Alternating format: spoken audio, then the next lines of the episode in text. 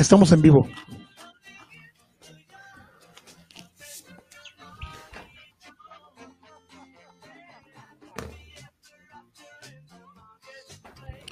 Hola, buenas noches. Eh, yo soy Ramón Herber. Aquí junto, tirando cosas, está Rick Cerón. sí, justo, se está cayendo el estudio. se está cayendo el estudio. Y nosotros somos Two Nerd Guys. ¡Tadán! Y el día de hoy vamos a hablar de nada más y nada menos que el White Album de The Beatles. Qué pinche discazo. Exacto. Qué discazo, discazo. Bueno, primero que nada, ¿cómo estás, Ramón? Un gustazo volverte a ver. Sí, súper. Eh, ya hacía falta eh, un día agitado, ya que tuvimos ensayo por ahí con Los Suculentos, mi banda de, de reggae. Y eh, pues ya sabes, siempre juntar una banda de reggae ensayar es como ensayar con banda el recodo, ¿no? Son como ocho güeyes y trompetas y cosas, entonces está muy cabrón. Eh, pero pues aquí puntuales en la transmisión, ya se empezó a conectar la gente, eso está muy chido. Perfecto, perfecto. Este, sí, eh, la verdad es que me hacía falta. Ramón y yo estuvimos platicando mucho esta semana porque, como se darán cuenta, ya hubo un improvement, una mejora en, en, en, la calidad del sonido. Em, tenemos nuevo equipo y de video, entonces esperemos que se vea mucho mejor y que se escuche mucho mejor que la semana pasada. Eh, muchas gracias a todos los que nos dejaron sus comentarios en Facebook, sobre todo. Y eh, estamos estrenando un canal de YouTube. Pueden entrar, búsquenos como Two Nerd Guys, eh, dos N Nerd Guys, y este y ahí van a encontrar nuestras transmisiones si es que YouTube decide no quitarlas, claramente. Eh, al parecer YouTube no nos va a quitar, simplemente nada más no nos va a dar varo este, por, por estar usando las rolas de los Beatles, pero ah, ¿qué más da? ¿no? Hacer más rico a Paul McCartney siempre se agradece. Exacto. Entonces, pues muchas gracias a todos y como menciona Ramón, eh, hoy vamos a hablar del álbum blanco de los Beatles, eh, publicado originalmente en 1968, que ya tiene más de 52 años exactamente, el disco está a punto de cumplir 52 años.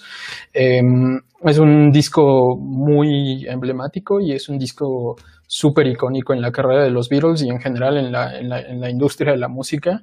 Eh, se trata de un álbum doble, lo cual era muy extraño para la época y era mucho más extraño todavía para los Beatles. Em, tiene, viene de un contexto bien curioso, me parece que tiene una historia muy, muy interesante, eh, porque se desprende de un momento en el que los Beatles estaban pasando por muchas cosas medio raras, medio complejas, eh, una de ellas principalmente es la muerte de Brian Epstein, que para quien no sepa, Brian Epstein era el, el manager de la banda, ¿no? Él, fue el que los descubrió en, en, este, en este lugar medio... En la taberna. Medio clandestino, ¿no? Que se llamaba La Caverna.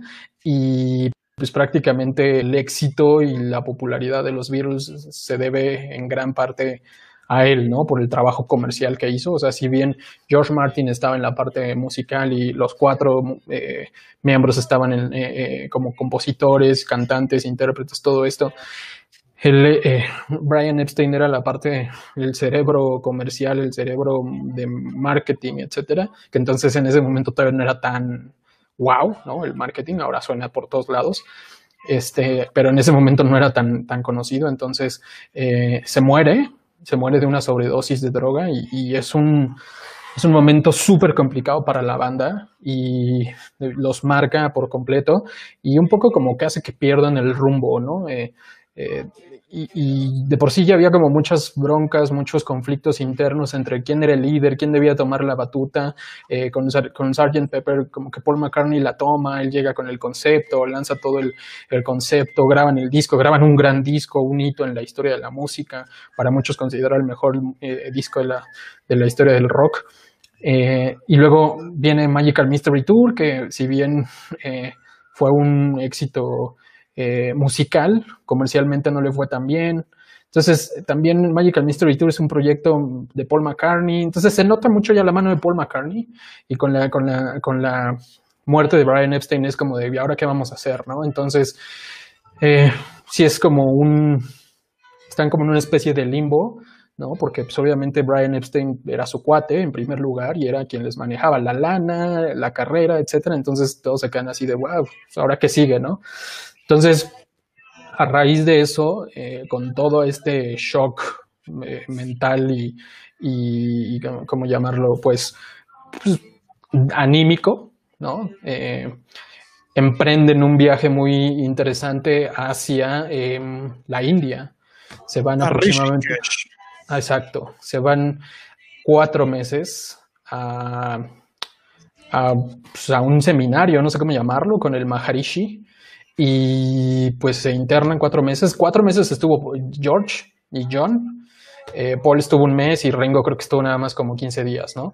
Pero imagínate, o sea, o sea era un como un, un, como un retiro. Era como un retiro espiritual, ¿no? Eh, Exacto, ¿no? Pero para ricos, pero para ricos, porque estaba la, hermana, estaba Mia Farrow y su hermana.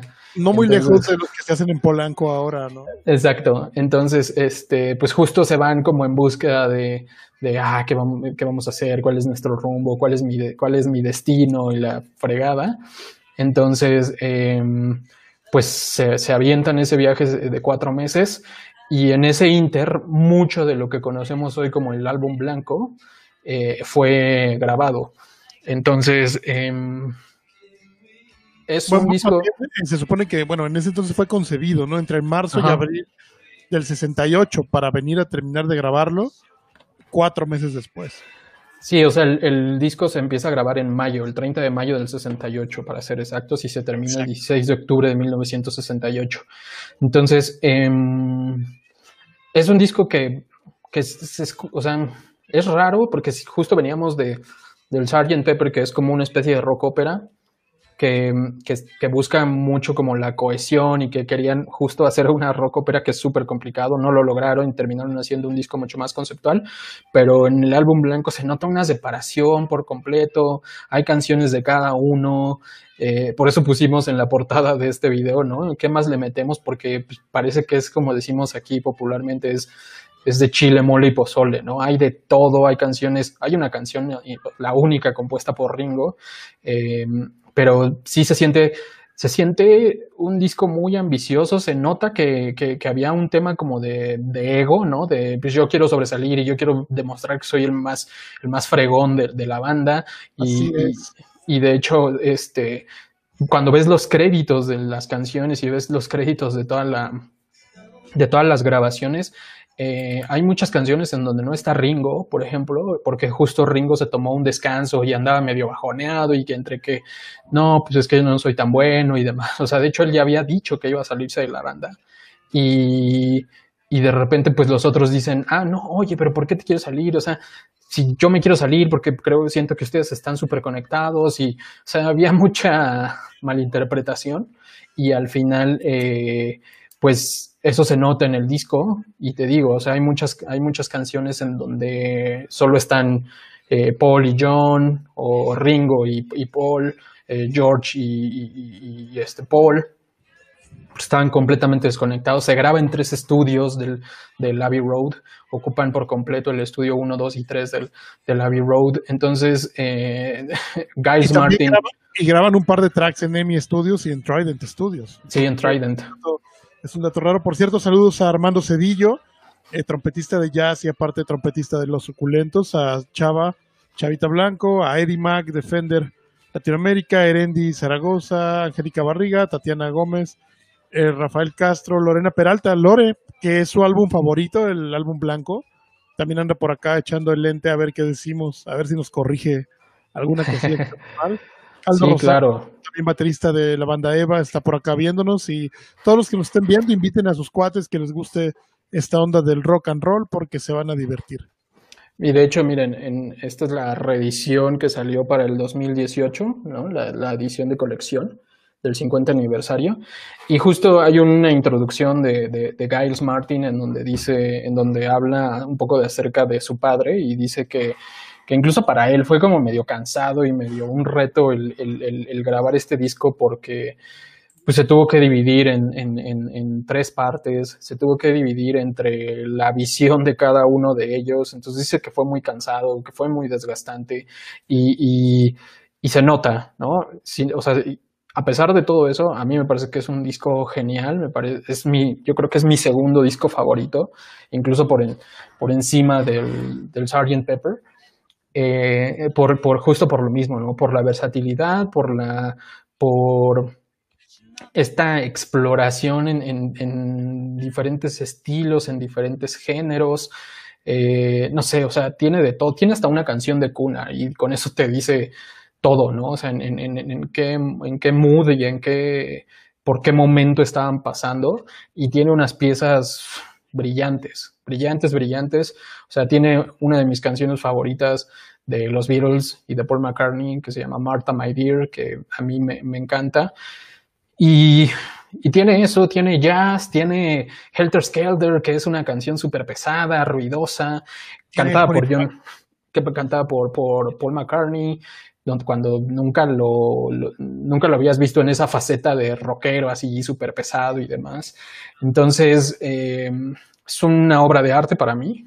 Yo lo, yo lo pondría en ese, en ese, en ese estante, por así llamarlo. Sin embargo, sí es un eh, disco bien raro, ¿no? En cuanto a estilos. Sí, seguro. Yo, creo que, bueno, lo hemos platicado en infinidad de, lugares, en infinidad de veces, incluso con algunos de los, de, los chicos que están viéndonos por acá en, en el streaming, eh, sobrios y pachecos, y hemos dicho que si mandáramos algún álbum al espacio para que los aliens se dieran cuenta de qué demonios eh, escuchamos en la Tierra eh, y tuvieras que escoger un álbum, eh, yo mandaría probablemente el álbum blanco de los Beatles. Ahora, si pudiéramos escoger tres álbumes, yo mandaría, igual platicando con Lore Peralta, la novena sinfonía de Beethoven, ese sería Obvio. uno. Mandaría el álbum blanco de los Beatles y probablemente mandaría algún, algún álbum de Pink Floyd. O, o, tal vez ahora mandaría alguno de Mars Volta, ¿no? Pero pero el álbum blanco de los Beatles siempre es una constante eh, que está ahí todo el tiempo, ¿no? De como un referente de la música eh, tradicional, perdón, de la música pop y de la música rock, ¿no? Es algo que ha venido a romper esquemas en todas las épocas, en los 60s, en los 70s, en los 80s, en los 90s y lo seguimos escuchando y cada vez que lo escuchamos encontramos cosas nuevas en el álbum blanco. Sí, totalmente. A mí la verdad es que el esta reedición que, lanzaron en, en, ¿cómo se llama? En 2018. O sea, me, parece que es un trabajo bárbaro, independientemente de lo que digan los puristas de, los discos y de los Beatles y demás. A mí me parece que el trabajo que hace Giles Martin en este remix es brillante y todo el contenido que tiene. Es, el, es, el, es el, la reedición más,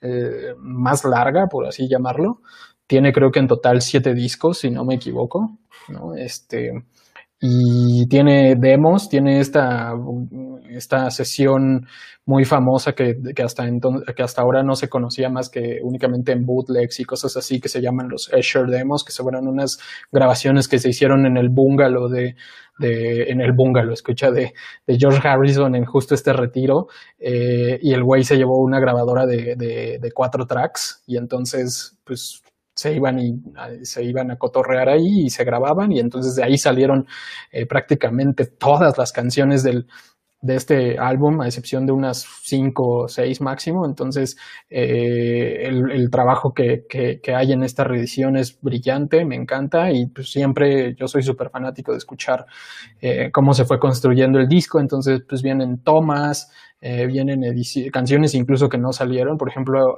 está esta canción que se llama Child of Nature de John Lennon, que estaba en los Escher Demos, que terminó siendo Jealous Guy de su disco Imagine. Entonces, este, y la letra es completamente diferente y demás, pero, pero está bien padre porque es una versión acústica muy diferente a como suena en el disco final, ¿no? Oye, curioso, ¿no? Que el, primer disco, bueno, la primera mitad se graba en un four track, en una grabadora de cuatro pistas, que siendo que ahorita, por ejemplo, yo estoy usando cuatro pistas para meter el audio y las voces y demás. Y en algo así metieron un, un medio disco los vídeos. Después descubren que en Trident Studios hay una grabadora de ocho pistas y enseguida la gente de EMI Studios, lo que es ahora Abbey Road Studios, eh, tenían por ahí una grabadora de ocho pistas. Y entonces de, de repente les dicen a los Beatles, ¿saben qué? Vénganse para acá, vénganse y conectamos la de ocho pistas. Y la gerencia de Abbey Road no quería conectar todavía la grabadora porque desconocían cómo iba a funcionar y, y pues bueno, eh, viene esta cuestión de que en EMI Studios, lo que es ahora Abbey Road, conectan la grabadora de ocho pistas y es donde se graban ya A Jude y Dear Prudence en ya ocho pistas en Abbey Road. Sí, sí, sí, sí. Eh, pues al final como que también hubo muchos avances en cuanto al modo de grabación, ¿no? Hay unas cosas medio experimentales, ahí está, por ahí está eh, Revolution Number 9, que es un experimento eh, sonoro de, de Yoko Ono y, John Lennon, y prácticamente pues hay de todo, como platicábamos, ¿no? ¿Qué te parece si... Justo lo que comenta Lorena en el chat de Facebook, que, qué pedo con Number 9, ¿qué nos puedes decir de Number 9? Híjole, a mí me parece que es de esas, eh, es de esos, ni siquiera es una canción, es de esos tracks que, que que básicamente no tenían razón de ser y que, que lo único que querían demostrar era un poco la faceta experimental artística de, de John Lennon muy impulsada, muy impregnada por la visión de Yoko Ono, ¿no? que ya acá justo estaban como en ese proceso de, de, de enamoramiento y demás. Entonces, a mí me, a mí honestamente me sobra por completo, ¿no? O sea, no, no, no me parece que no le aporta en absoluto al, al, al disco. Y es una serie de grabaciones, de loops, de, de cosas que, que, pues no le entiendo, honestamente, ¿no? a mí no me gusta. De un examen de la Royal Schools of Music, uh -huh. eh, de Karl Heinz Stockhausen. Y, y, pues realmente, fíjate que eh, de, tal vez de momento cuando la escuchas, Number 9 no tiene alguna relevancia para el disco, pero es una canción que ha inspirado un chingo de, de, de artistas y la obra de un chingo de artistas. Eh, si bien no, no tan centrados mentalmente, tengo una semana eh, que estoy muy clavado con un cuate que se llama Daniel Johnston. Creo que ah, te lo comenté la semana pasada, igual estaría bueno si pueden ver el documental de Divo and Daniel Johnston, es increíble. Y es muy curioso, es un artista que es eh, maníaco, depresivo y tiene algunos por ahí de obsesión, compulsión y depresión y ansiedad y demás. Y él de repente se empieza a clavar con la onda del number nine, ¿no? Porque él era súper fan de los Beatles, es, es, un artista plástico y músico. De repente es tanta su obsesión con el number nine, number nine, que empieza a decir, no, pues number seven es Dios, number six es el diablo. Y el, el reverso del number six es el number nine, que es un ente divino que controla a Dios, el diablo, y soy yo, ¿no? Y, es, y este carnal, Daniel Johnston, se clava muy cabrón años con la onda del number nine y el número nueve a él lo clavó demasiado y todo el mundo, sus cuates que hablan en un documental que se los acabo de mencionar, dicen que estuvo completamente influenciado por los Beatles y que su obra estaba prácticamente influenciada por los Beatles y en especial por ese track, Revolution Number 9. Mira, qué curioso, un dato que no, que no me sabía eh, pero bueno, otra, o sea, hablando del número 9, eh, pues el número 9 tiene mucho que ver con John Lennon. No sé si, si, o sea, te has echado un clavado y, por ejemplo, nació un 9 de octubre, me parece, eh, lo matan el 8 de diciembre, pero si haces el conteo de, o sea, si, si eh, haces, como se dice, el uso horario de, de, Londres, entonces ya era el día siguiente. Hay como muchas cosas relacionadas con el número 9 en, el, en la carrera de, de John Lennon. Eh, justo tiene esta canción que se llama Dream Number Nine, eh, ¿cómo se llama? Number Nine Dream, perdón. Que, o sea, como que estaba también él medio obsesionado con ese número. Entonces, la verdad es que, pues sí, pues seguramente si le encuentras, eh, ¿cómo se dice? Si le rascas vas a encontrar algo.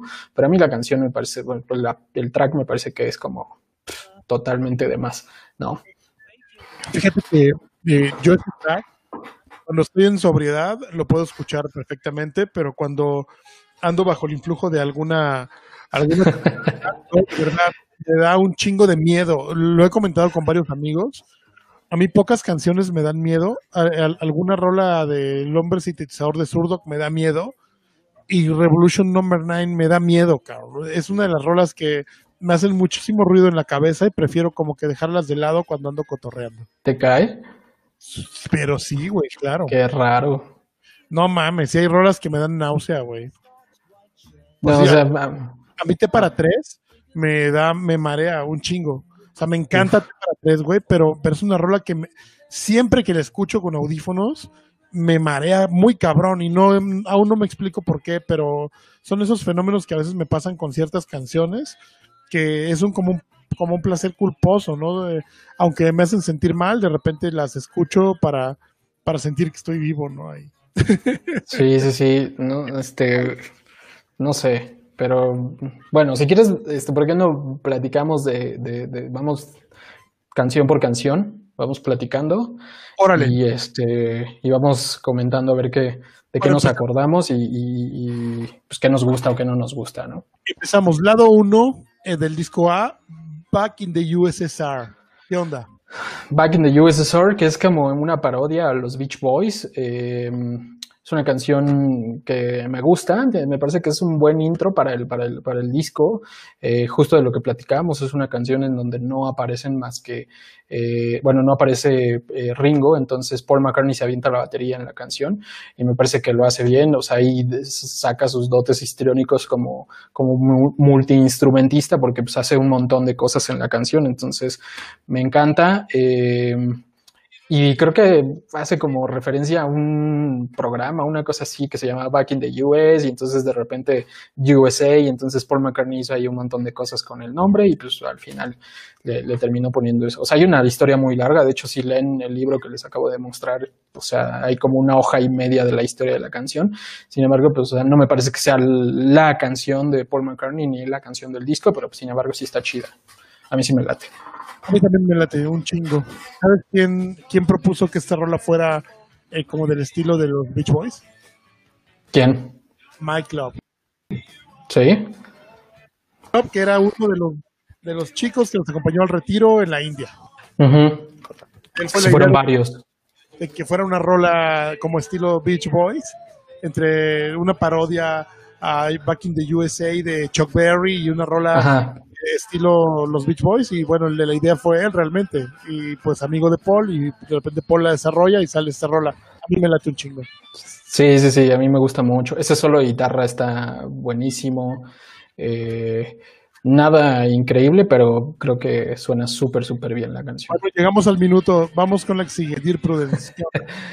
Dear Prudence, eh, co- compuesta originalmente para, bueno, no, no originalmente, más bien compuesta en, en- en- en referencia a la hermana de Mia Farrow, Prudence Farrow, que también estuvo con ellos en el retiro y pues básicamente va de eso. eh, dicen que pues, raras veces, poca- muy pocas veces la vieron, o sea, sabían que estaba ahí, pero pocas veces la vieron. No se, no se sabe exactamente qué, a qué fue, seguramente nada más a consumir drogas y a el tiempo, pasar el tiempo viajando. Entonces, eh, pues va un poco de eso. A mí me parece que es una canción increíble, me encanta el, intro, la guitarra, cómo la toca John. Es una canción 100% John. De verdad, es, un- es de mis favoritas de John Lennon y es de mis favoritas de- de- del disco y de la discografía de los Beatles. Sí, eh, concuerdo contigo. Por ahí eh, una fan tuya, eh, Shibata, dice que Number 9 también le da miedo. Que sobria y de cualquier forma y siempre. sí, es que sí está rara. A mí no me late, la neta. Bueno, pero es que tal vez no has encontrado los hongos correctos para escucharla. Tal vez, tal vez, tal vez. Vámonos con Um, te perdí.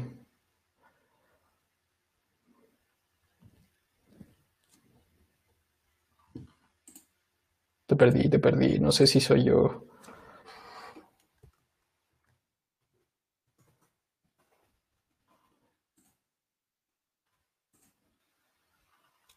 No sé si se cayó Ramón o me caí yo.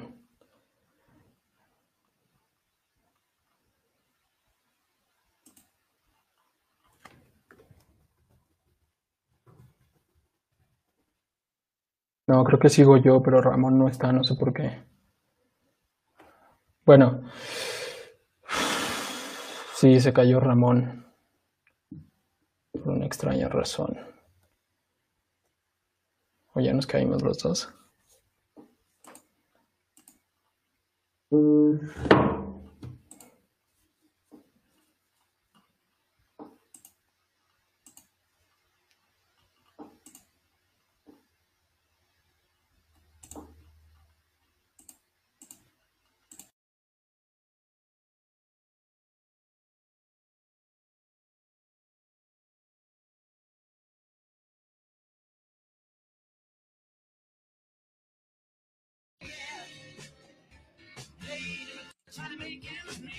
Bueno, volvemos a vivo. Eh, tuvimos fallas técnicas, de repente mi compu se pasmó, este, porque pues pobreza, pero bueno, ahí estamos. Estamos en eh, Rola 3 de la cara A del primer disco. ¿Qué tranza con Glass Onion? Glass Onion, que es una mezcla ahí de un montón de cosas, de ideas de, de, John, un poco una parodia a todos los que estaban medio obsesionados con este mito de que Paul McCartney había muerto. Hace referencia a un montón de canciones, a Strawberry Fields, a I Am the Walrus, eh, en fin, o sea, me parece que también es una canción brillante. Eh, me gusta mucho, eh, no es de mis favoritas, pero está buena. de hecho, en la antología, en el disco número 2, me parece, o 3, no, no recuerdo exactamente, hay una versión diferente eh, que termina con un, con un, justo se escucha cómo se rompe algo de vidrio y este, y se escucha una narración de un partido de fútbol, súper raro, pero también está buena, me gusta la canción.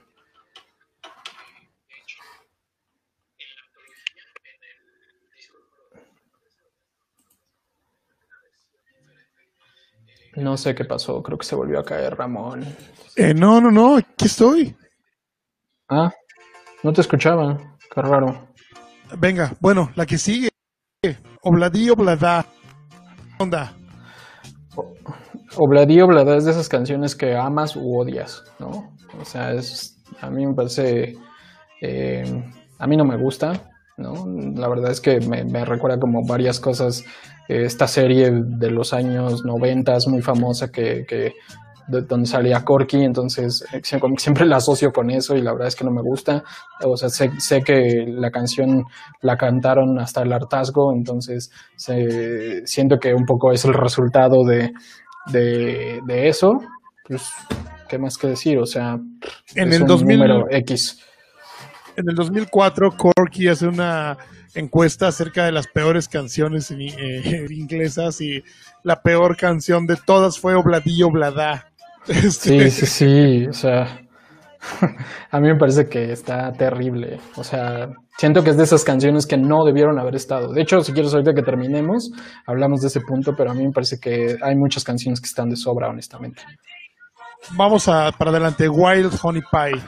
Wild Honey Pie es uno de estos experimentos también medio sonoros. Eh, de hecho, dice Paul McCartney que de repente cuando estaban en Escher era como de estamos en, modo experimental, entonces eh, pues venga, se vale todo. Y de ahí salió Wild Honey Pie, que es un jam ¿no? de la banda ahí en ese momento grabado. Y pues ya dijeron, va, se imprime, listo, venga. Eh, a mí la neta es que me gusta un chingo y el final de I love you.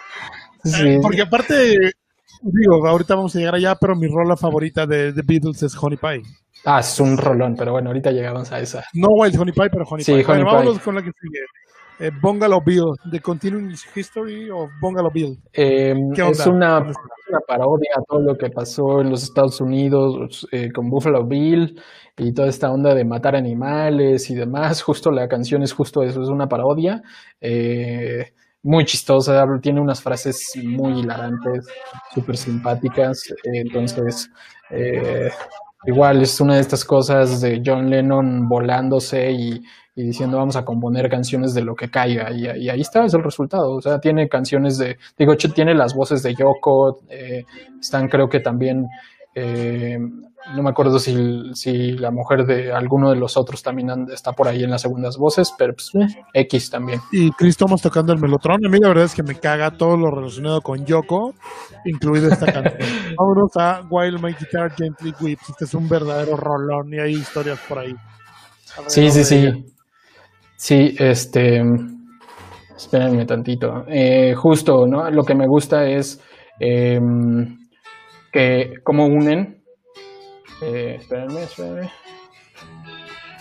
Cómo unen la canción anterior, porque pues, termina increíble, ¿no? Y empieza con eh, While My Guitar Gently Weeps, que es una canción donde aparece Eric Clapton en la guitarra principal.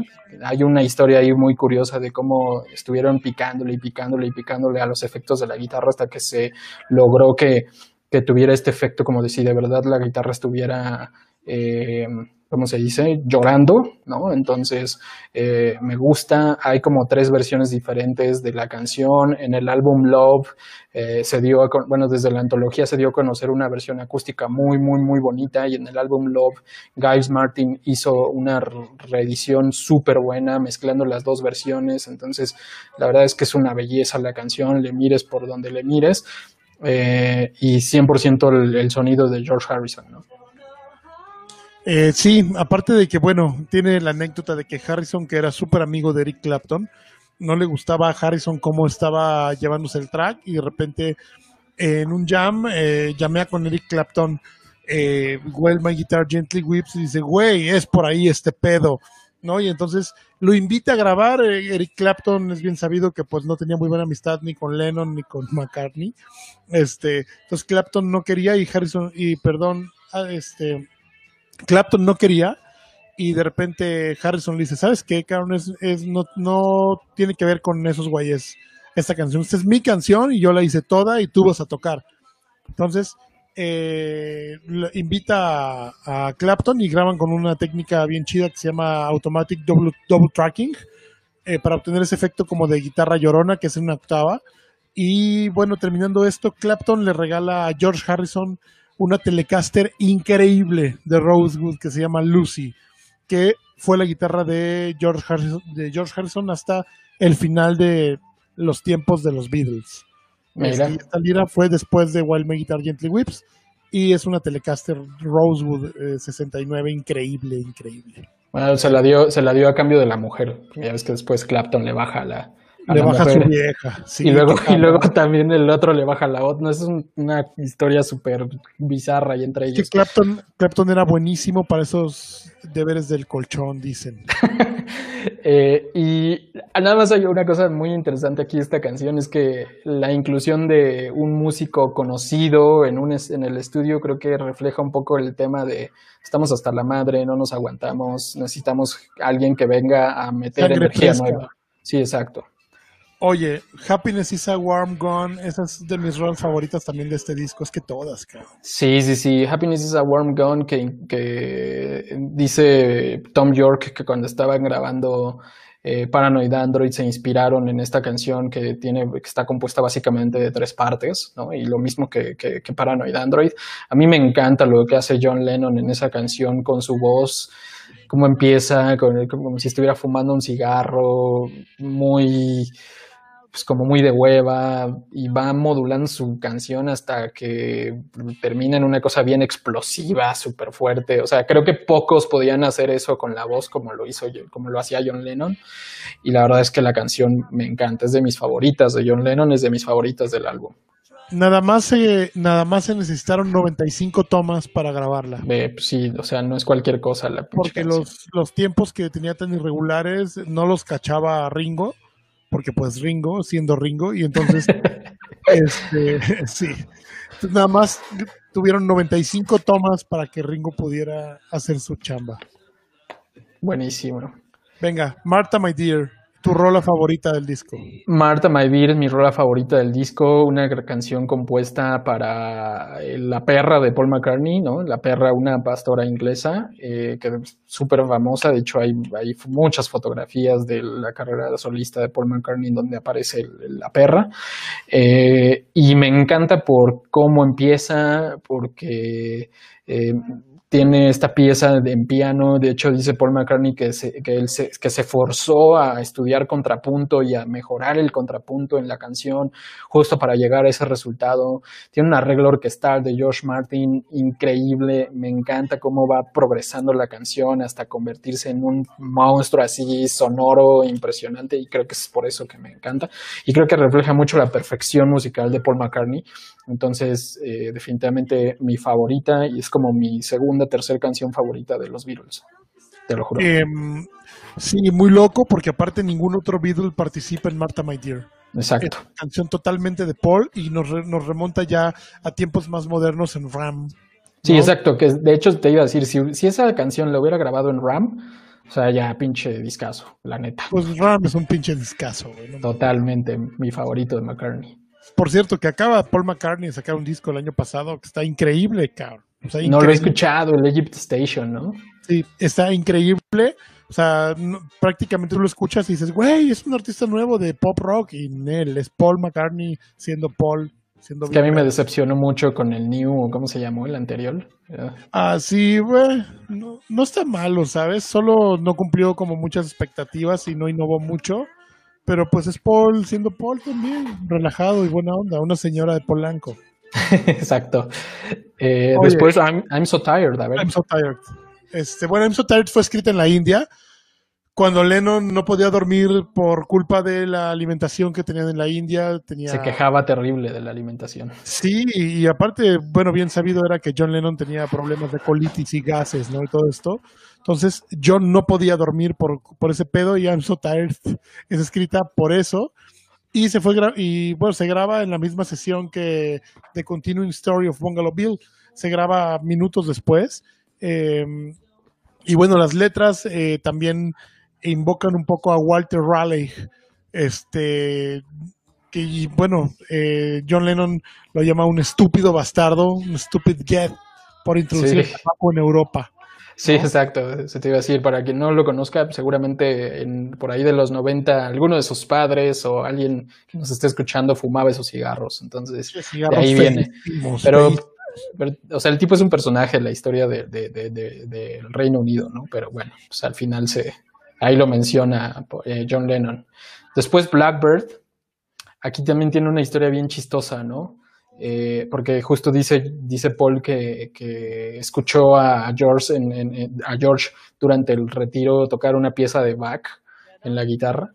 Y entonces, pues como, como dice, señora de Polanco, ¿no? De presumida y demás, dice, oye, pues a mí me gustaría hacer una pieza así, ¿no? Y entonces avienta Blackbird inspirada en una pieza de Bach, totalmente clásica, él solito en la guitarra, con la voz muy bonita, a mí, honestamente, me parece un poco medio de flojera, aunque reconozco que es una gran, gran, gran pieza. A mí me encanta. Es de mis piezas favoritas de Paul McCartney. Realmente Blackbird eh, tiene unas curiosidades bien locas. Eh, no, no podía este, Paul grabar Blackbird sin el metrónomo, entonces lo ponen a lo lejos y se escucha por ahí lejos un metrónomo. Este, igual, eh, no podía él dejar de marcar el tiempo con su pie y entonces a Emmerich eh, se, se le ocurre poner un micrófono junto a los zapatos de McCartney y entonces pues es como la percusión que se oye en Blackbird, ¿no? Mm. Es, Paul McCartney llevando el tiempo para él mismo no salirse de tiempo y poder tocar esta pieza tan genial. Después Piggies de Harrison. Ok. ¿Qué onda? Pues la verdad es que, o sea, dice, dice George que cuando llegó al, la grabación del álbum blanco les dijo, oigan, tengo 10 canciones para este disco y pues una de ellas fue Piggies. Eh, pues medio rara, ¿no? Un estilo muy chistoso, no, no, no, como que a mí me no me encaja mucho en lo que hace Harrison. Eh, sin embargo, pues tiene su encanto, ¿no? A mí no me, no me parece maravillosa. Están bien esas canciones que pude haber, se pudieron haber volado del disco sin ningún problema. Sí, de repente también, eh, bueno, leí por ahí en algún, en algún libro de anécdotas del álbum blanco que John Lennon eh, estaba renuente a, aceptar Piggies como parte del álbum blanco. Y entonces él al final dijo que, que si él participaba era haciendo un sonido de cerdos gruñendo, que él no iba a hacer absolutamente nada más, lo hace. Y bueno, posteriormente, junto con Helter Skelter, dice que es, uno de los temas por los que Charles Manson interpreta como, un, como una incitación al asesinato masivo, ¿no? Piggies. Este, sí, tiene un trasfondo ahí medio loco. Sí, qué este, raro. Quiero ver una de mis rolas favoritas de este disco, Rocky Raccoon. Rocky Raccoon, que no sé cómo llamarlo, pero tiene un estilo bien chistoso, muy americano, muy sureño. Eh, muy folk, muy folk. Sí, sí, sí. Es como medio, medio Bob Dylan, ¿no? Paul McCartney jugándole a Bob Dylan ahí, con incluso. O sea, es como, ¿por qué canta así? Bien, redneck, el pedo. Ajá, exacto. Rocky Raccoon puede ser así como redneck, ¿no? Sí, pero tiene unos arreglos increíbles, suena mucho a, música de, de, de, la región ¿no? Sur, de los Estados Unidos. Eh, me gusta mucho, eh, sin embargo, no sé, o sea, también siento que sobra un poco, es, siento que es más como estos experimentos eh, musicales de, la banda, ¿no? Y en general de Paul McCartney. pero bueno, pues ahí está, es, buena, pero yo la volaba, honestamente. A mí sí me late, me late mucho esta onda del singer-songwriter, creo que fue de las primeras rolas junto con las cosas de Bob Dylan y las cosas de, los singer-songwriter americanos. Esto fue lo primero de, este estilo del otro lado del charco y siento que es un precedente para este tipo de, géneros, ¿no? Pero bueno, vámonos con Don't Pass Me By. Ringo siendo Ringo. Y, exacto. su rola, ¿no? Su primera rola que hace él solo, Ringo. compuesta por, por, él por él 100%, sin ayuda de ninguno de los otros. Eh, una canción, la verdad es que sin pena ni gloria. Em, yo la verdad es que la salto. O sea, la escucho y la salto porque me molesta cómo canta Ringo, me molesta ese... O sea, no, bye. Es una, ranchera de la... Sí, sí, sí, exacto. ¿no? esta, esta tiene una anécdota bien chida. Why don't we do it in the road? Es una rola que es escrita por Paul McCartney en la India cuando ve dos monos cogiendo en la calle, ¿no? Y se pregunta, qué chingados, ¿no? Porque ellos sí pueden y nosotros no. Exacto. Eh, eh, prácticamente eh, hace esta rola Why Don't We Do It in the Road, su voz súper rockera y menciona que también pues Lennon estaba un poco molesto, ¿no? Porque el romántico era McCartney, el, el rockerón era Lennon y Lennon hacía este, este tipo de desgarres de garganta y así. Y de repente, este, pues viene McCartney haciendo esto, siendo un poco rebelde y, y diciéndole a John, güey, pues ustedes no me invitaron a hacer Revolution Number 9 entonces, pues yo tampoco te invité a hacer We Don't We Do It in the Road. Exacto. Y además, eh, una de las cosas que mejor hace Paul McCartney en, en, la vida es esta capacidad para octavar su voz, ¿no? O sea, eh, de pasar de una tonalidad a la que al, ¿cómo se llama? El registro. A la octava próxima. La octava siguiente, ¿no? O sea, es así como si fuera eh, ¿no? O sea, hacer enchiladas, dicen. Entonces, eh, sí, me encanta la canción. Además, me encanta que solo tiene dos frases, ¿no? O sea, nadie nos va a ver y ¿por qué no lo hacemos en, la, en, la, calle. ¿no? Y pues al final nadie nos va a ver. Entonces, está súper buena, muy cortita, pero concisa y buenísima, la verdad. Me encanta, es de mis favoritas. En sí, eh, de repente toqué en un grupo de covers acá de esos de McCarthy y, y era una de las rolas que tocábamos siempre. Sí, me eh, encanta. Es un hit regularmente. I Will, ¿qué onda? I Will em, es de estas canciones que, que suenan bien, que, que, probablemente incluso hasta te aprendes en la guitarra porque pues, es como simplona, pero es una belleza. Me encanta lo que hace Paul McCartney ahí, me encanta lo que hace con su voz.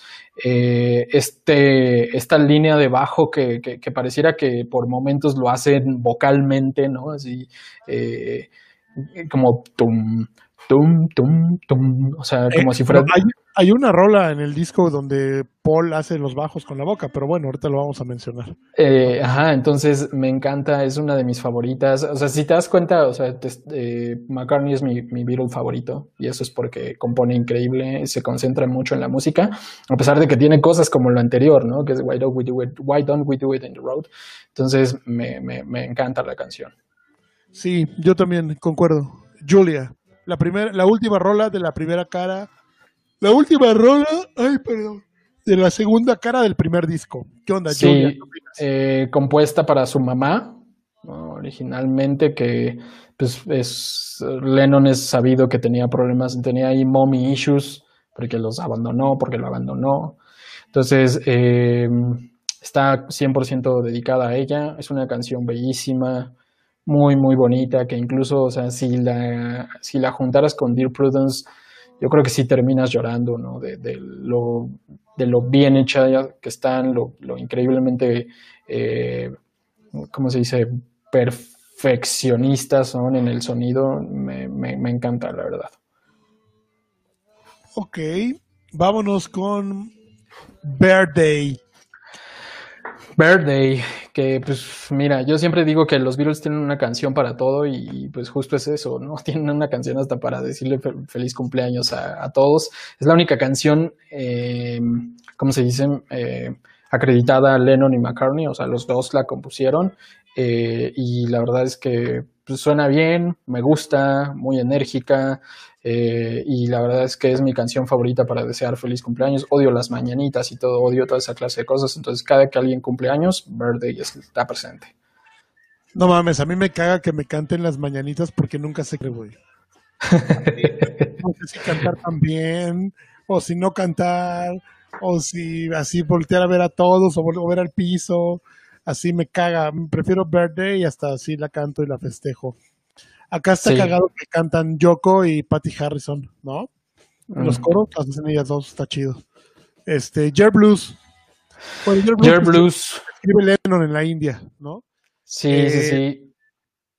Eh, prácticamente estaba el boom del blues rock británico como Fleetwood Mac y Chicken Shack. Entonces eh, Lennon entonces quiere quedar atrás, hace una rola de, de blues rock en el estudio 2 de Abbey Road, antes Semi Studios, y pues la rola se grabó en un four track, prácticamente no, eh, no, no se le hizo gran tratamiento, así como se grabó, al minuto 3.17 da inicio otra toma empieza otra rola y listo. Eh, quedó en la primera toma, tiene varios errores, se quedó así, se imprimió y pues increíble. La primera presentación está bien loco, eh, no fue con los Beatles como tal. En la primera presentación fue en un supergroup donde estaban Eric Clapton, Keith Richards, Mitch Mitchell y John Lennon. Este se llamaba The Rolling Stones Rock and Roll Circus. Y pues bien, sí, increíble. Me encanta, me encanta. Sí, se escucha también por ahí los, los gritos de Yoko. Se nota que es una canción muy, muy cruda, ¿no? O sea, en el sentido de, de cómo la produjeron. Entonces, me parece que es una de las mejores canciones del álbum. Sí, aquí viene una, una rola que a mí. ¡Ay, güey! ¿Qué pedo con esto? Una rola que a mí en lo personal me da un chingo de sueño. No me la. Justo por eso. Modern Nature Sun. Puta, y a mí me, me, me, encanta la canción. Es este Paul McCartney siendo Paul McCartney, siendo perfeccionista, siendo bello, preocupándose por la música, eh, su voz como la matiza, la guitarra suena increíble, no sé, o sea, es también de mis favoritas del disco. Me encanta, me encanta. Y viene un verdadero rolón. yo creo que estamos como por lados opuestos. Tú vas por el lado de, McCartney, yo creo. Sí, de lo cursi. Este, pero güey, así, o sea, prácticamente eh, esta rola eh, era más lenta, era a 50 Hz y de repente empezaron a hacer correr la cinta a 43 Hz y pum, a la chingada, se hace rapidísima. Me encanta, es prácticamente un, un cameo a lo que vivieron con Maharishi en la India, ya que Maharishi siempre decía algo and my monkey. Entonces eh, le ponen así a la rola, a mí me encanta, es un jam de los Beatles, como muchos que hay en sus discos y eh, eh, esta rola precisamente, eh, ¿qué te iba a decir? Ah, inspira a José Agustín para hacer un disco, un disco, un libro que se llama Se está haciendo tarde, final en Laguna, que habla de, de un camarada que se va a Acapulco a cotorrear y le entra el loquerón tremendo, ¿no? Y, y entonces eh, el libro empieza con una página en blanco donde dice The higher you fly, the deeper you go, ¿no? Inspirado en Everybody's got something to hide, except me and my monkey. Sí, me encanta. La verdad es buenísima la canción. Sí, librazo. Si quieren leer algo chido fuera del Quijote, pueden leer. está en Laguna de José Agustín, un gran autor iberoamericano, ¿no? Muy perro.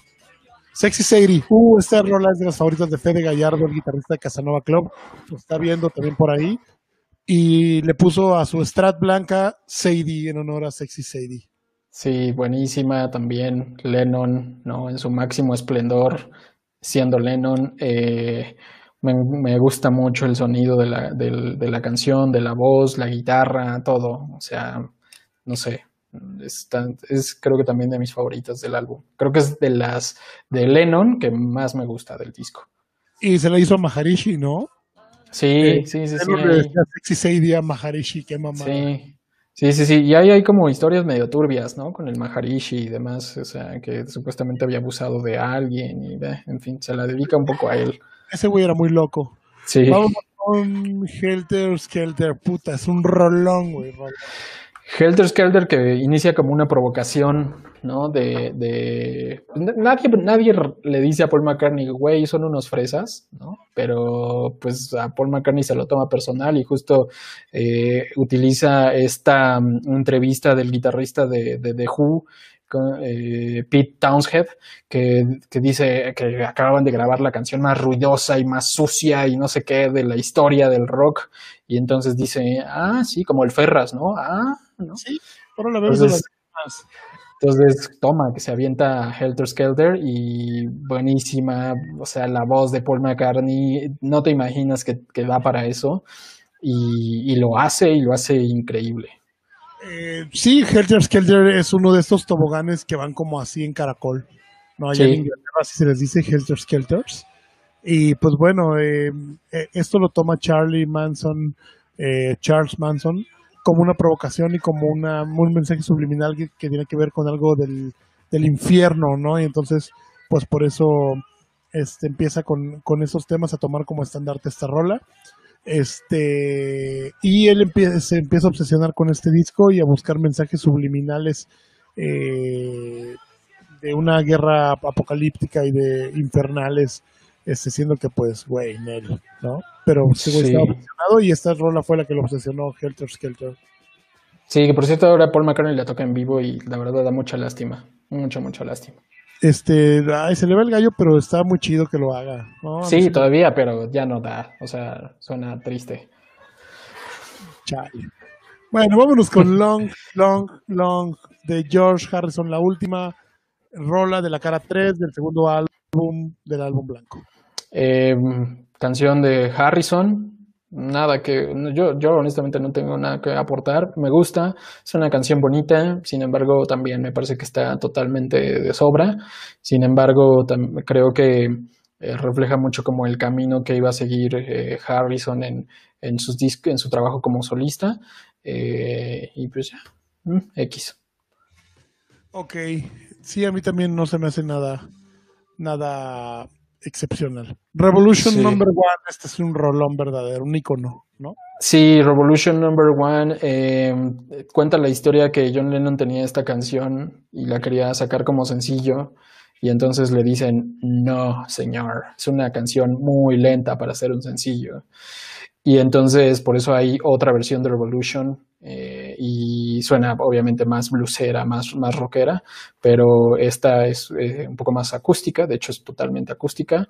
Em, y bien, o sea, está muy inspirada como en todo lo que estaba pasando en la época. Justo Lennon quería hacer como un, ¿sabes? Un... Eh, como quería plantarse, mostrar una posición ante todo lo que estaba sucediendo en la época. Entonces decía, pues si vamos a, participar, hay que participar bien, ¿no? Y vamos a hacer un, vamos a dar un mensaje de que estamos en contra de A, B y C. Entonces justo Revolution es eso. Sí, super track. Y viene mi track favorito de los Beatles de todos los tiempos. ¿En serio? Mira, qué curioso. Mira, es una canción de McCartney, ¿eh? Vamos para que veas. No, soy súper fan de McCartney, güey, pero Lennon es un genio, ¿sabes? Sí, sí, sí. No, bueno, luego platicamos de eso. Honey Pie, escrita por Paul McCartney. Y pues prácticamente inspirada en las rolas que escuchaba su madre, un, una rola del estilo Flapper de los años 20. Y bueno, eh, se compone de dos partes. La primera parte, una pista que está sobrepuesta, la, lo hace George Martin grabando la pista en un disco y reproduciéndolo a 78 revoluciones, grabándolo después de un parlante. Posteriormente, graban en estudio, en el estudio 2 de Abbey Road, esta genialidad que se llama Honey Pie, que habla de un tipo bastante huevón. Sí, a mí me encanta, tiene un arreglo 100% yacero ahí en, en, el medio de la canción. Eh, te recuerda como música de Nueva Orleans, de esa, de esa zona geográfica, ¿no? De, de, los Estados Unidos. Eh, es, no sé, es brillante, es impresionante, me encanta. De mis canciones favoritas de McCartney también. No sé si, si, si entra en mi top 10, probablemente sí, pero es una belleza, belleza absoluta. Sí, yo la considero mi canción favorita de The Beatles, pero bueno, vámonos con la que sigue, Subway Truffle. Eh, ¿Qué onda con Savoy Truffle? Savoy Truffle, que también es una de esas cosas raras de Harrison, eh, dedicada a Eric Clapton, ¿no? Por todas las cosas que, que, que, que, comía y que le gustaban. Eh, muy rara, muy, muy, sé, es una canción que incluso también rompe un poco con, con el ritmo del disco. Eh, no sé, a mí me desencaja por completo. Me gusta la canción, pero siento que, no debió haber ido ahí. Sí, eh, pues eran, como dices, una canción que le empieza George Harrison, pero que la termina Derek Taylor, ¿no? Y, pues también Eric Clapton mete, mete la mano un poquito y se siente, ¿no? Como, como los ritmos estilo Cream eh, de, Eric Clapton, ¿no? En esta rola a mí me gusta, no se me hace nada genial, pero me late. Y entonces Cry Baby Cry.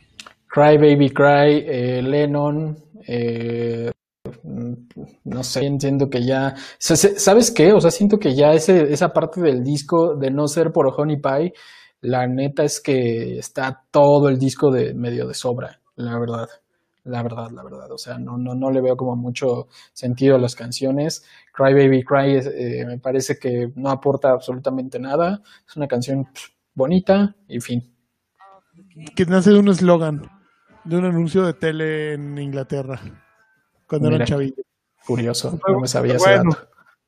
Ahí va, Revolution Number 9. No, Revolution Number 9, ya hablamos de esa. Number 9. Number 9. Eh, no, quién sabe qué pasa en esa canción, pero es una, eh. una aberración. Bueno, me da miedo. Vamos con la que sigue. Good Night. ¿Ok? El último track del álbum blanco de los Beatles. ¿Qué onda con Good Night? Sí, sí. Good Night es, a mí me parece que una canción muy, muy, muy bella. Eh, lástima que la canta eh, Ringo Starr. La verdad es que siento que fue un poco, fue un poco como lástima, ¿no? De John diciéndole, güey, pues aviéntate esa canción, ¿no? Ya, o sea, pues, no, no, has participado en el disco, ¿no? Entonces, pues, aunque sea, échate esa canción. Entonces, eh, el arreglo orquestal bellísimo, eh, me encanta, sin embargo, lo que le da en la madre es la voz de Ringo, honestamente. Sí, canta bastante culero Ringo Starr. este, pero bueno, está chida la canción y yo siento que tal vez eh, esa voz de Ringo le da ese toque como de ternura, no sé, güey. Sí, pero, o sea, está muy buena, pero, pero también. Pero lo, pudo, haber cantado Paul y hubiera sido un hit. Exacto. ¿No? Porque incluso Golden Slumbers, que también es una canción de cuna, está inspirada en una canción de cuna que aparece en el Abbey Road, eh, la canta Paul McCartney y pues es una cosa totalmente diferente, ¿no? O sea, Paul McCartney tiene esta facilidad de modular la voz a su antojo, entonces creo que lo hubiera hecho mejor, pero pues definitivamente fue de, güey, no has hecho nada, has estado huevoneando, estás con tu depresión entre que si perteneces al grupo, ¿no? Ándale, güey, tómate esta canción, dátela pues muy loco, ¿no? Eh, el álbum blanco fue el último álbum de la banda que se hizo en mono y también se hizo para su venta en los Estados Unidos en versión estéreo.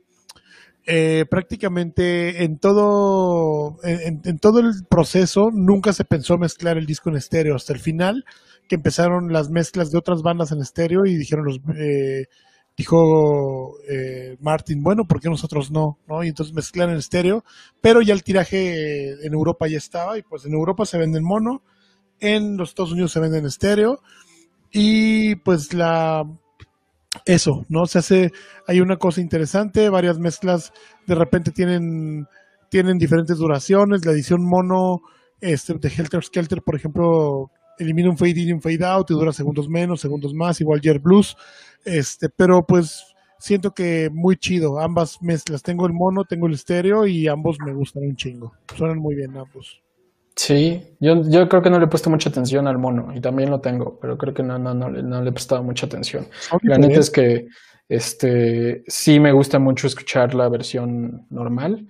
Me he clavado durísimo con el, la, la reedición, con el mix del 2018. Suena como me gusta ese sonido que le dio Giles Martin a la batería, al bajo, súper potentes.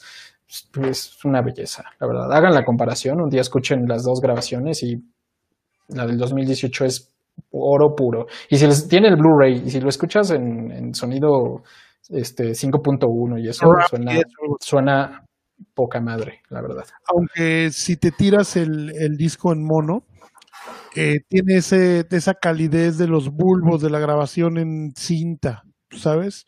Y a mí eso me parece increíble. O sea, es algo que yo aprecio mucho de repente en algunas grabaciones. Hay bandas que graban en estéreo y luego lo pasan por una cinta y lo sacan en mono sus discos, ¿no? Para tener esa calidez y esa calidad del sonido. Eh, y pues bueno, el artista de la portada fue Richard Hamilton.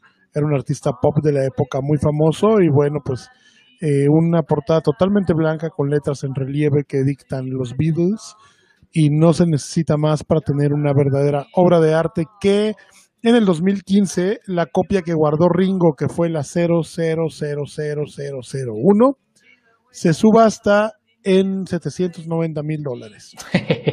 no más. Sí, eh, la familia de Ringo vende, subasta la copia de que Ringo tenía en su sala en 790 mil dólares.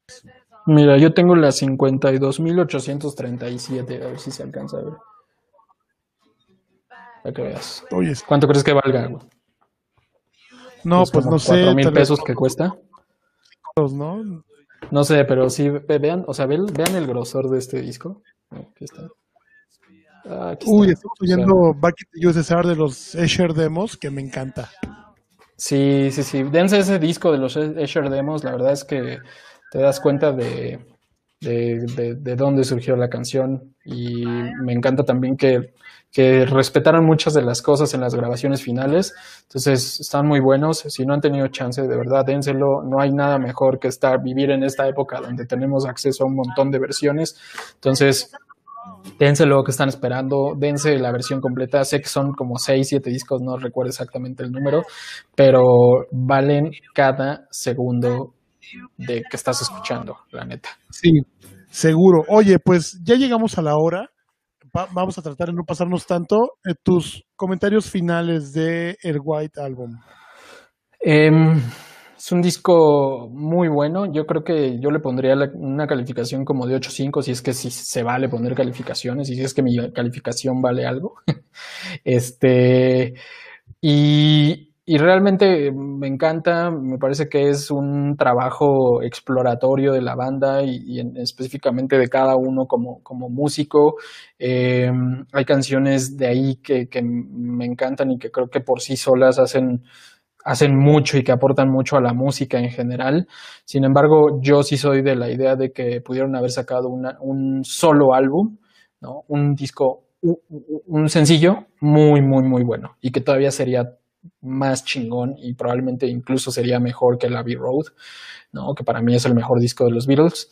Entonces, eh, no lo digo yo, lo decía George Martin incluso también, dijo, o sea, a mí me parece que, o sea, 30 canciones, no inventes, más todas las que se quedaron fuera, ¿no? Que estaba por ahí eh, Junk, eh, Mr. Moss, o sea, en fin. Em, sí, la verdad es que está de más. What's the New Mary Jane, Not Guilty, etc. Hey You fue rechazada de este disco, Carl.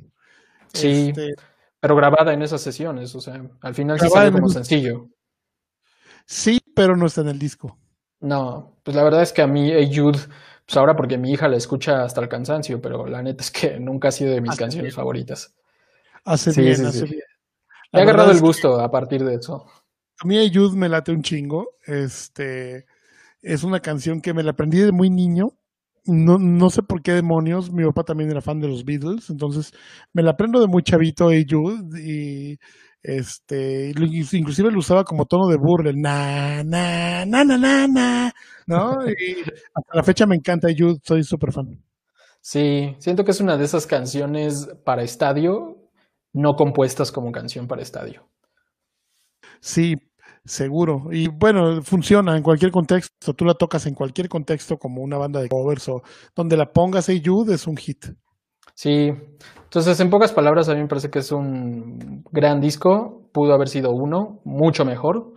Eh, y pues ya, la verdad. ¿Tú? Sí, un gran disco. La verdad es que a mí no me sobran rolas. Yo me quedaría con todos, salvo algunas de Ringo. Este, Dos. Pero eh, me, encanta. la verdad es que me encantan, las rolas experimentales también me encantan, eh, las rolas de John ni se diga, las rolas de Paul son una genialidad y como te digo, si tuviera que mandar un disco al espacio para que los aliens determinaran qué estamos oyendo en la Tierra, seguro mandaría el álbum blanco de los Beatles, sin dudarlo. Sí, sí, sí, y yo creo que este hecho de, de, de, de hacer un disco doble, no cualquiera, a mí lo que me sorprende es que en menos de un año grabaron eh, Sgt. Pepper, Magical Mystery Tour, y un año después estaban publicando un álbum doble con 30 canciones. O sea, estaban súper gruesos estos güeyes. O sea, la genialidad y el tipo de, el volumen de trabajo que, que, que, que, sacaban en segundos, ¿no? Y que lo componían a partir de cualquier cosa. Sí, seguro. Saludos a Álvaro, Álvaro Pico eh, de Sachi, que nos está viendo. Este, Álvaro, qué gusto, carnal. Oye, y sí, yo, yo creo, ¿sabes qué? Eh, de, entrada a la genialidad eh, no, no es tela de juicio en los Beatles, es algo que todos lo sabemos, incluso de Ringo, que digo, tal vez es eh, para mí el Beatle menos genio, pero que es un gran baterista, cabrón, y que tengo que reconocer que tocar lento y con esa cadencia que tiene Ringo es algo que no es sencillo. Sí. Y yo admiro demasiado a Ringo como músico, tal vez no como compositor, pero yo siento que este álbum doble es el resultado de la, el, la fracción de los Beatles. Eh, uh -huh. De que Paul compuso por su lado, John por su lado, George por su lado, y al final quisieron juntar todo. Y pues, eh, como lo dijimos al principio, cada, cada track tiene una personalidad propia de cada uno de los Beatles, y ese es el resultado de esto, ¿no? De que este fue el principio del fin. Aquí fue sí, donde sí, la sí. se comenzó a fraccionar, y a pesar de que es un disco genial porque cada uno toca sus temas de solista, porque es lo que es este disco. Eh, pues es, eh, a mí me da un chingo como de tristeza, ¿no? El álbum blanco, porque sabes lo que va a pasar después, ¿no? Que sí, claro. En la época no, no, no estaba declarado, pero pues bien, bien ahí y, y adiós, ¿no? Pero un año después regresan con una genialidad, ¿no? A grabar en el estilo modo que solían grabar y sacan su mejor trabajo para mí, que es el Abbey Road. Sí, muy y cierran, la segunda parte del Abbey Road es una obra de arte. ¿no? Justo yo siento que eso es, esa segunda parte únicamente deberían de mandarla al espacio, debería ser como patrimonio de la humanidad, una cosa así, porque es una belleza. Y sí, o sea, como dices, se veía el declive, después viene lo de Twickenham Studios, este experimento fallido de Paul McCartney, que termina en un montón de canciones grabadas, que termi terminaron en el, en el Let It Be, con arreglos orquestales de Phil Spector, en fin, o sea, se nota que ya estaban hasta la madre y que ya no se soportaban. En los Twickenham Studios hay un montón de videos donde se ve que están discutiendo y George Harrison ya está la madre diciéndole a Paul McCartney, dime qué quieres que toque, toco lo que tú me digas, pero ya déjame yeah. de estar jodiendo. Exacto, sí, ese, ese video es muy cabrón, ¿no? Le dice, bueno, dime, dime qué hago, hago lo que tú quieras, ¿no? Pero Exacto. Ya, está, sí, sí, sí, muy triste. Muy grave, cabrón, ¿no? Y ya estaban trabajando, pues, prácticamente por cumplir un contrato, ¿no? Sí, sí, sí. Entonces, eh, pues ahí está, el álbum blanco para, para la historia. Gracias ¿no? a los Beatles porque lo hicieron y si no, no tendríamos para hablar en este momento. Este, y pues no sé, ahí déjenos sus comentarios en, en, en Facebook y en, en, YouTube, ¿no? Para, para saber qué opinan ustedes del disco. Y pues, no sé. Te dejamos de escuchar, Ramón. No sé, algo pasó. Bueno. Dejamos de escuchar a Ramón. Al parecer tuvo una emergencia. Pero bueno, eh, pues gracias por habernos escuchado esta, esta semana. Creo que por aquí ya lo podemos dar por terminado y eh, la próxima semana les vamos a estar compartiendo con anticipación de qué disco vamos a estar hablando. Gracias por habernos acompañado, como siempre un gusto y esperemos que pues, les haya gustado y pues háganlo saber con sus comentarios. Que estén muy bien y nos escuchamos la próxima semana. Chao.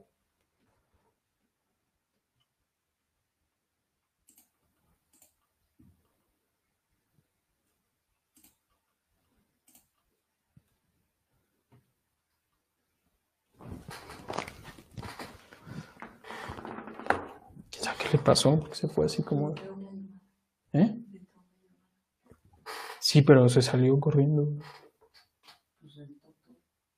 Pues sí.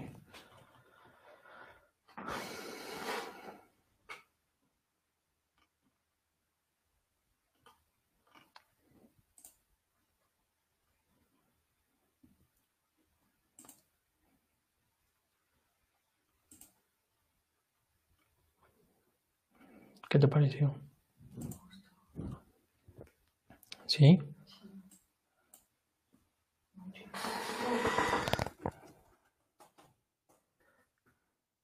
He vuelto.